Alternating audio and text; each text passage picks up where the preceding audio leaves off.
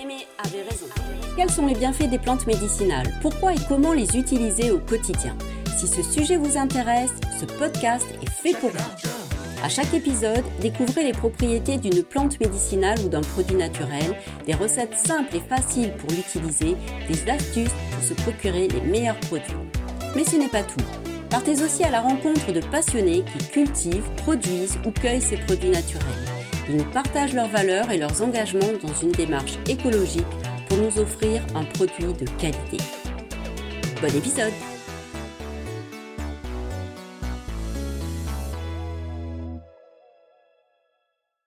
Bienvenue sur Mémé avait raison, le podcast qui prend soin de vous naturellement.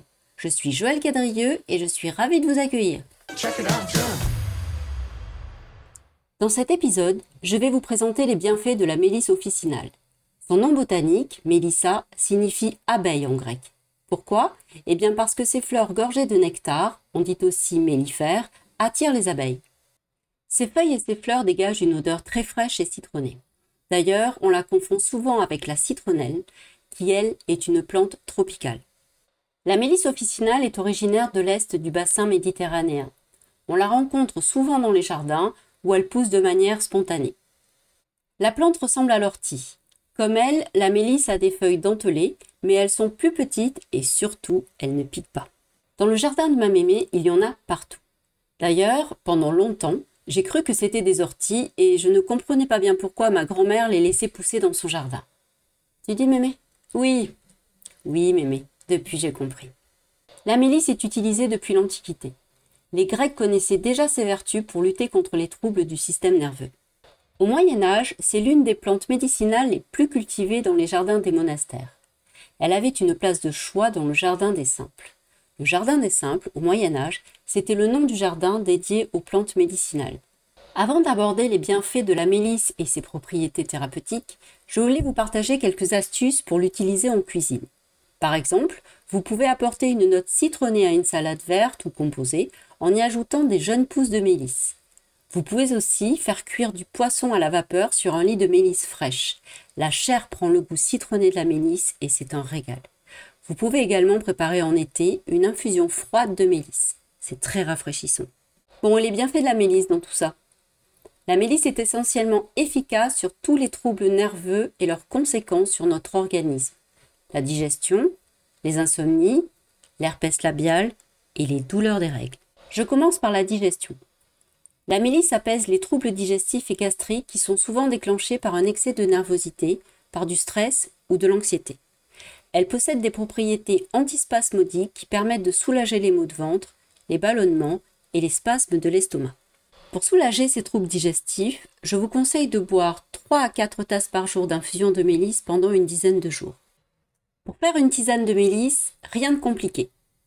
Faites bouillir de l'eau, versez l'eau bouillante dans une grande tasse ou une théière avec 3 à 5 feuilles de mélisse en fonction de la quantité de tisane que vous préparez. Laissez infuser 10 minutes, filtrez et buvez votre tisane bien chaude. La mélisse officinale est aussi très efficace pour lutter contre l'anxiété et le stress, souvent à l'origine d'insomnie et de fatigue nerveuse.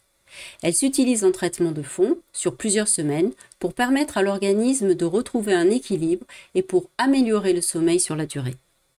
Pour vous aider à retrouver un peu de sérénité, je vous invite à boire pendant trois semaines une tasse d'infusion de mélisse une heure avant d'aller dormir. Je vous assure, pour l'avoir fait plus d'une fois, que c'est très efficace. Une autre propriété de la mélisse, toujours liée au stress et à la nervosité, ses propriétés antivirales. Elles permettent de soigner l'herpès labial et de diminuer la fréquence des éruptions. Vous pouvez l'utiliser sous plusieurs formes. En huile essentielle, en crème contenant 1% d'extrait de mélisse que vous trouverez en pharmacie, ou en décoction. Je vous partage deux astuces faciles à appliquer. Astuce numéro 1, l'huile essentielle. Diluez une goutte d'huile essentielle de mélisse officinale dans une huile végétale adaptée aux soins de la peau, comme par exemple l'huile d'amande douce. Appliquez le mélange sur la lésion avec un coton-tige plusieurs fois par jour jusqu'à ce que le bouton d'herpès se résorbe. Astuce numéro 2, la décoction. Faites bouillir dans un demi-litre d'eau une bonne poignée de feuilles de mélisse. Laissez réduire de moitié la quantité d'eau. Lorsque la préparation a refroidi, filtrez et versez l'infusion concentrée dans une bouteille que vous aurez préalablement nettoyée à l'eau bouillante pour la stériliser. Appliquez la préparation avec une compresse stérile sur votre bouton d'herpès plusieurs fois par jour jusqu'à sa guérison. La dernière propriété de la mélisse officinale que je souhaitais vous partager, et je pense qu'elle va retenir plus particulièrement l'attention des auditrices de ce podcast, c'est que la mélisse officinale soulage les règles douloureuses grâce à ses vertus antispasmodiques et calmantes. Je vous confirme et vous assure que ça marche. Deux possibilités pour calmer les spasmes, l'infusion ou le bain chaud. Je vous préconise de consommer plusieurs fois par jour une grande tasse bien chaude de tisane de mélisse officinale, surtout au début des règles quand les douleurs sont les plus aiguës. Si vous avez l'habitude de prendre un bon bain chaud pour soulager vos douleurs de règles, vous pouvez y ajouter pour plus d'efficacité une grande casserole de décoction de mélisse.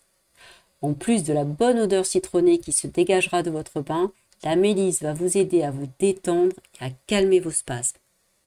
En résumé, la mélisse officinale apaise les troubles digestifs et gastriques souvent déclenchée par un excès de nervosité, aide à lutter contre l'anxiété et le stress responsables de nos insomnies, soigne l'herpès labial et diminue la fréquence des éruptions et soulage les règles douloureuses. Vous pouvez l'utiliser sous forme de tisane, de décoction ou d'huile essentielle.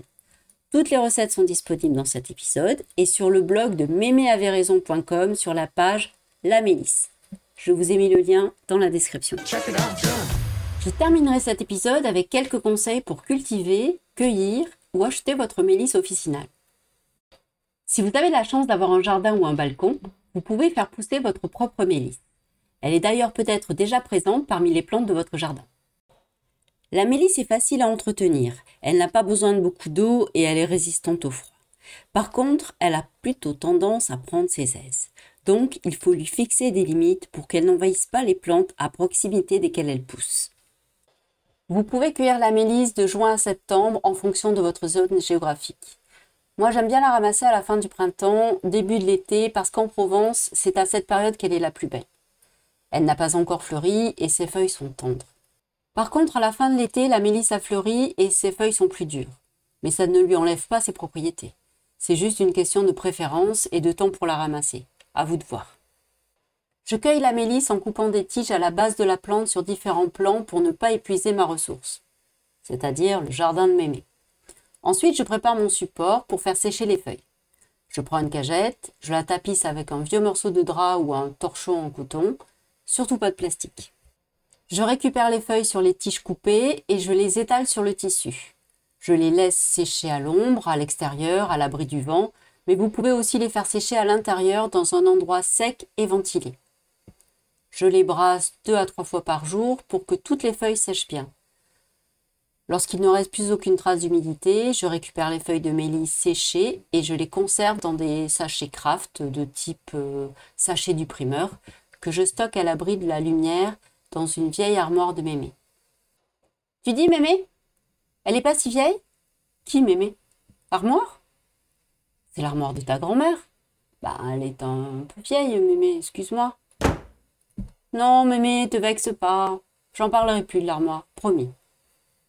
Bon, je continue.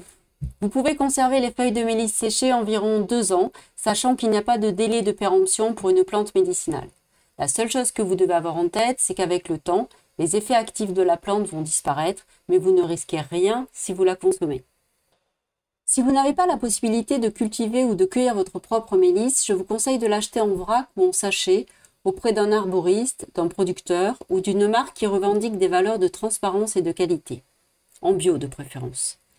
Vérifiez avant de l'acheter qu'elle ne soit pas toute grise et sans odeur, car dans ce cas, elle a déjà perdu tous ses principes actifs et elle ne vous sera d'aucune utilité. Voilà, cet épisode est terminé. J'espère qu'il vous aura été utile. Je vous remercie beaucoup pour votre écoute et je vous dis à très bientôt. Mémé et moi, on adore les histoires. Alors, si vous en avez quelques-unes, faites donc des histoires avec nous. N'hésitez pas à me contacter si vous souhaitez me partager une expérience autour de l'utilisation de produits naturels ou de me faire découvrir une personne passionnée et engagée. Merci mille fois de soutenir ce podcast. Abonnez-vous, des surprises vous attendent laissez un avis 5 étoiles sur Apple Podcast ou Spotify, partagez cet épisode en me taguant. À très bientôt